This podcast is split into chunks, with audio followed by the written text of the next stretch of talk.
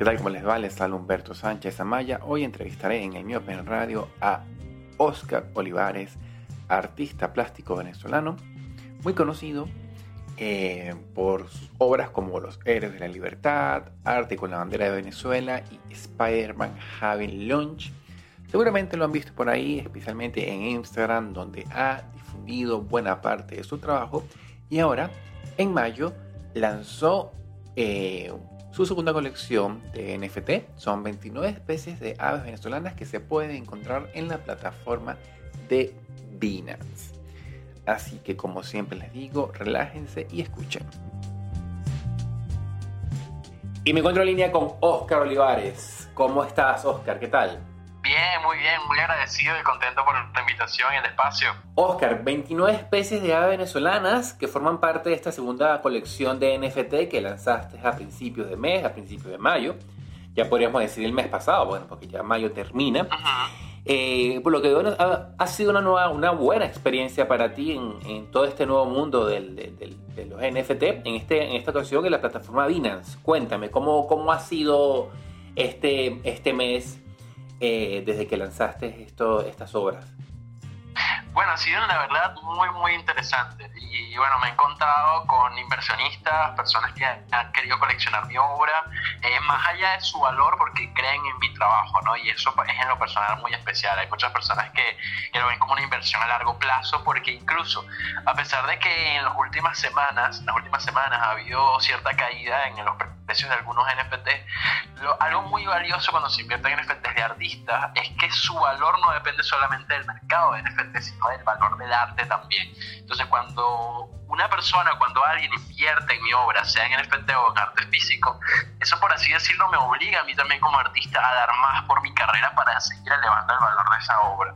Entonces esto es algo que me ha llevado a un enorme compromiso y bueno, hacer también dinámicas muy interesantes con los coleccionistas que son ahora...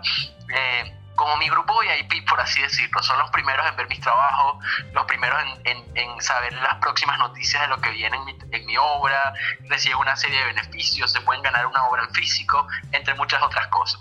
Cuéntame, Oscar, ¿qué diferencia hay, por ejemplo, entre las maneras tradicionales de, llevar el arte al público, a las personas interesadas en obtenerlo, y estas nuevas modalidades? En primer lugar, eh, se podría decir que las formas tradicionales obligan al artista a tener eh, un intermediario, ¿bien? Eh, usualmente siendo la galería de arte, el marchante de arte o el lugar de exposición de las obras.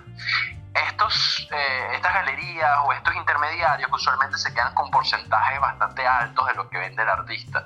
Algunos 20% y otros pueden llegar a quedarse hasta con el 60% de lo que vende el artista. ¿bien?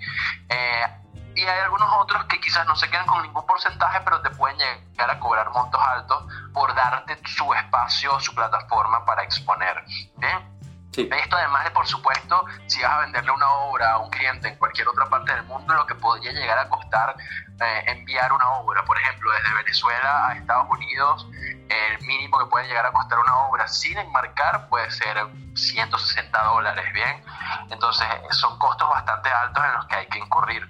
Eh, cuando hablamos de estas plataformas de NFT como Binance, por ejemplo, eh, aunque hay un lugar que por supuesto sirve de intermediario, que es Binance, eh, estamos hablando de que los porcentajes que se puede quedar por la venta son mínimos. Entonces todo es mucho más directo entre el artista y el comprador. Bien. Em, otro aspecto también importante es que el artista reduce sus costos, sus costos a millón, porque no tiene que invertir, qué sé yo, en, en montaje de las obras, impresión de las obras, en el caso, en el caso del arte digital, materiales, envíos traslados incluso, porque si vas a hacer una exposición internacional, pues tienes que trasladar todas las obras.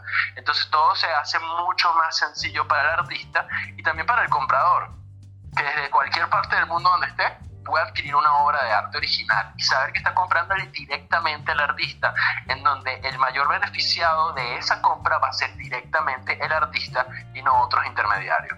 Entiendo. Veo también que eh, en este momento el, el, objeto de, de, las obras son aves venezolanas que se vinculan mucho a tu línea de trabajo relacionada con ese vínculo en el país, ¿no? En este, en este caso vemos bastantes aves que son familiares para muchos, para muchos de nosotros. Y, pero hablando de, en esta ocasión, ¿Qué te inspiró, no? Este, y, y que, cómo fue ese proceso de selección de aves, ¿no? ¿Qué aves tomar en cuenta y cuáles quizás dejar por fuera? Bueno, hay muchísimas aves en Venezuela, así que fue muy difícil hacer el proceso de selección, la verdad. Eh, pero bueno, traté de seleccionar aves que, digamos, eh, formaran parte de las diversas regiones de Venezuela. Bien, hay aves, por ejemplo, del llano, hay aves del sur de Venezuela, hay aves eh, costeras, hay todo tipo de aves. Bien, quería también, más allá de introducir las aves que ya muchos conocemos, introducir otras que quizás muchas personas no conocen. ¿bien? Por ejemplo, el garzón soldado es una ave que para la gente del llano es muy especial, eh, pero hay muchas personas que no lo conocen. Entonces también en la colección hay nueve NFTs que son esas aves como más desconocidas, más raras, por así decirlo, que son piezas únicas que tienen unas animaciones que le dan un valor pues muy especial. Y son una forma de también dar a conocer este tipo de aves que quizás no son tan conocidas y que realmente en mi experiencia en algunas exposiciones internacionales he podido darme cuenta de que quizás aves que para nosotros son muy comunes, en otros países pueden ser muy llamativas, ¿sí? Porque son aves que, que, su colorido, que sus formas son muy características de nosotros y a veces las pasamos por alto, ¿no? Pasamos a verlas como, como bueno, pajarito y ya y realmente tienen un tremendo valor esta fauna. ¿Como cuáles te han, o sea, ¿Con cuáles te ha pasado eso? ¿Con cuáles has vivido esa experiencia? Bueno, por ejemplo, los tucanes. Este, son aves que realmente en el exterior son muy, muy llamativas, tanto por sus colores, entre tantas otras cosas. Eh, el cardenalito, por ejemplo, ¿sí? el cardenalito del estado Lara puede llegar a ser muy, muy llamativo. Este, te digo, esto me ha pasado, por ejemplo, en Italia, en Malasia, en donde estas aves pues llaman muchísimo la atención y se sienten como muy extrañas por estas personas. Vi por, en tus redes que estuviste recientemente en México, especialmente eh, en Tulum, fue uno de los puntos de parada. háblame de esa experiencia, ¿no? ¿Qué estuviste haciendo por allá y cuánto tiempo? Sí, estuve allá cerca de tres meses. Estuvimos haciendo un proyecto artístico muy importante, el que, bueno, todavía no he podido mostrar todo porque eh, se hicieron incluso documentales, se hizo un tremendo material audiovisual para poder presentarlo de buena manera. Eh, fue un proyecto con MoMA Fan Project en donde hicimos eh, toda una escuela, bien, allá en Tulum la cubrimos con tapitas de botella.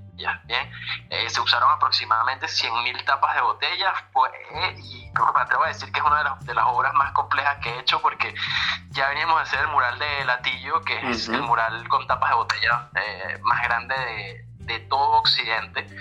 Eh, pero acá no solamente hicimos murales, sino que también se intervino eh, columnas, intervino eh, parte del suelo, que fue una obra que realmente quedó sumamente interesante, se intervinieron lavamanos, se intervinieron, bueno, muchas otras partes en la escuela y el resultado es realmente fascinante. Para quienes escuchan y se están enterando de, esta, de este trabajo, de esta obra en, en, México, recréanos, ¿no? ¿Qué, qué, qué, va, ¿Qué está viendo en este momento el mexicano, las personas que están en estos lugares y ven la obra? ¿Qué es lo que ven?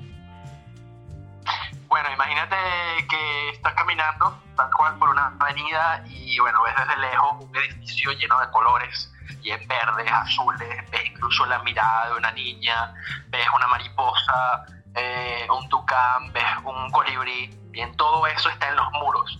Y cuando te vas acercando al mural, te das cuenta de que todo eso son tapas de botella.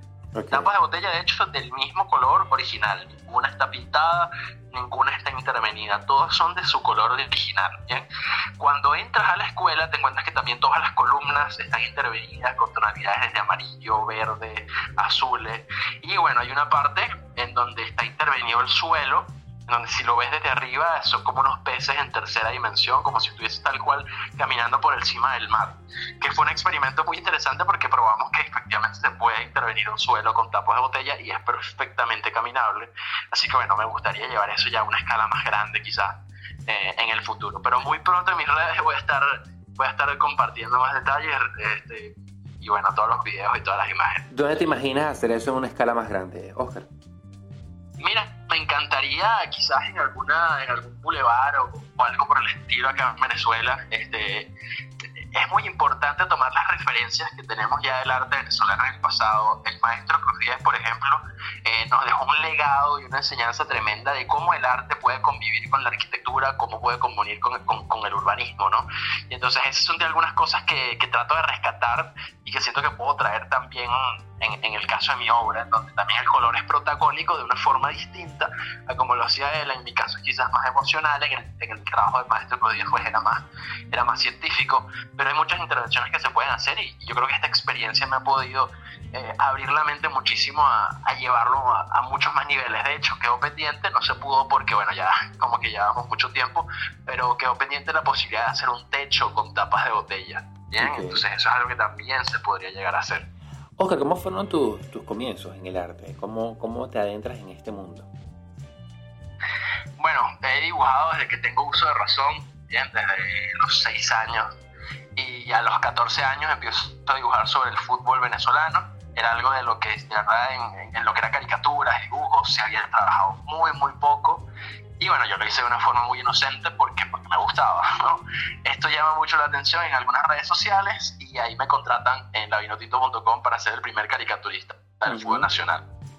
Al pasar los años, ya a los 17 años, decido seguir adelante de una manera más independiente y bueno, empiezo a desarrollar obras por mi cuenta vinculadas con, con Venezuela en gran medida, eh, buscando crear cierta esperanza, buscando mostrar el país que podemos llegar a construir y ahí empezamos pues a, digamos, mi obra empieza a darse a conocer mucho más en las redes sociales, empiezan a darse más, más exposiciones internacionales y demás, pero bueno, yo creo que es algo que sigue en constante evolución, ¿no? Y ahora pues esta, estas nuevas eh, dos áreas en las que he estado desarrollando mis obras, que son los NFTs y por otro lado el arte ecológico con tapas de botella, pues plantean un montón de retos que yo siento como si estuviese eh, en un renacimiento de mi obra.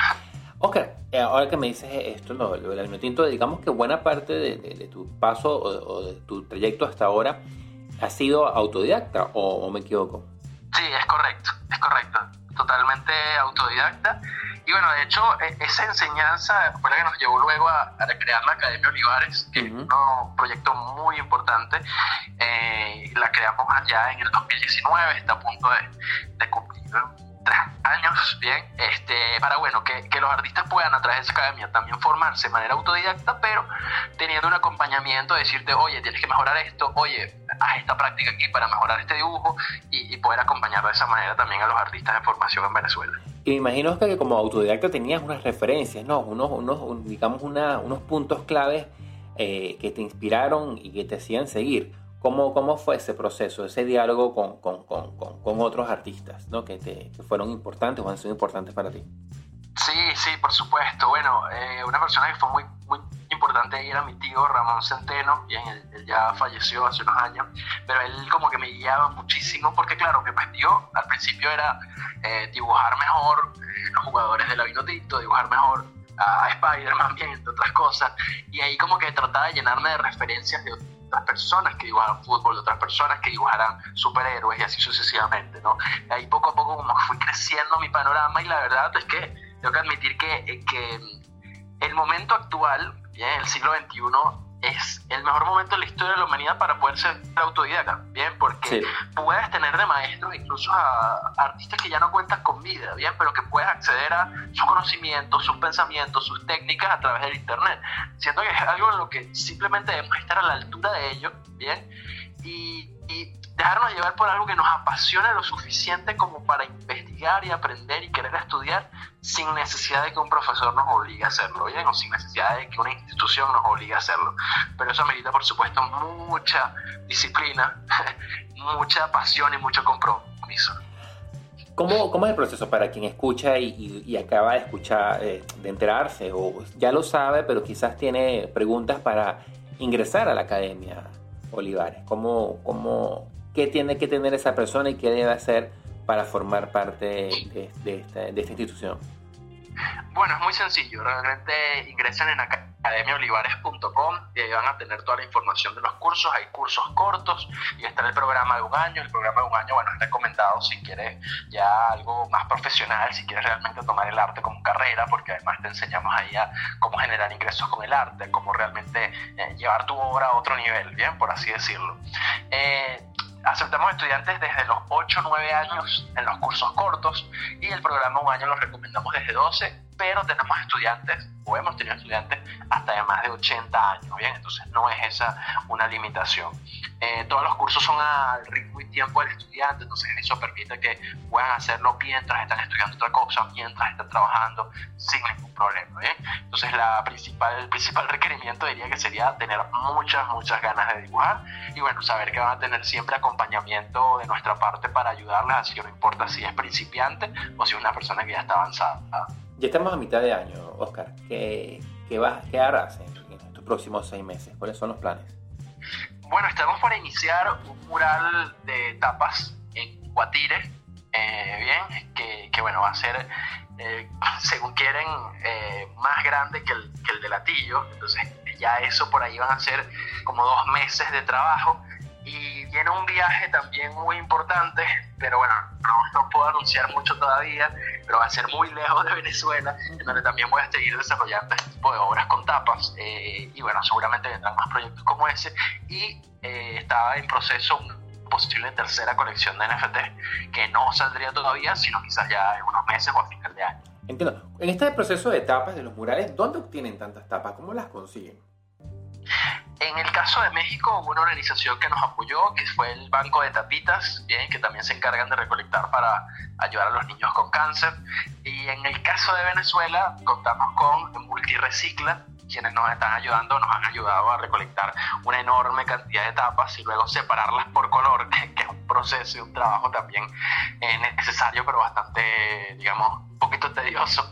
Eh, entonces ellos nos han estado ayudando e igualmente en las redes hay muchísimas personas dispuestas a, apoyar con esto y, y, bueno, a ser parte de esta experiencia. Buenísimo. Oscar, eh, ¿algún mensaje final que quieras dar, algún comentario que consideres importante y hayas quedado por fuera en esta conversación? Bueno, yo creo que simplemente mencionar que el arte siempre está muy conectado con,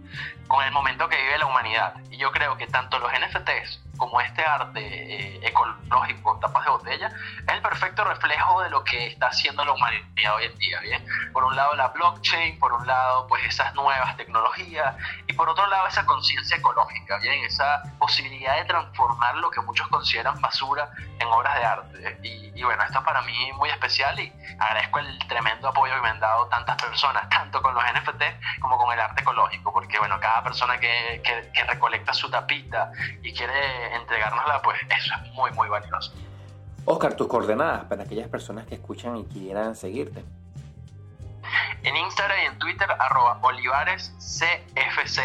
Y en Instagram también pueden buscar arroba Academia Olivares para quienes quieren información de los cursos. Buenísimo, Oscar. Muchas gracias por estos minutos. Gracias. Gracias a ti. Seguro. Y eso fue todo por hoy en el Miopen Radio. Les habló Humberto Sánchez Amaya. Recuerden seguirme en mis redes en Instagram, arroba Humberto San con M de música al final y arroba Humberto Sánchez en Twitter. También fue patrocinado por Dulce Vida Bakery. En la descripción encuentra sus coordenadas. En un mano derecho llega gracias a Melano Escobar en la dirección, Génesis Zambrano en la coordinación Héctor Meneses en la coordinación de audio y en la edición de este programa el señor Christopher Salazar. Eh, también en la descripción pueden encontrar los pasos por si quieren ayudar a este miope a ver cada vez mejor. Nos vemos.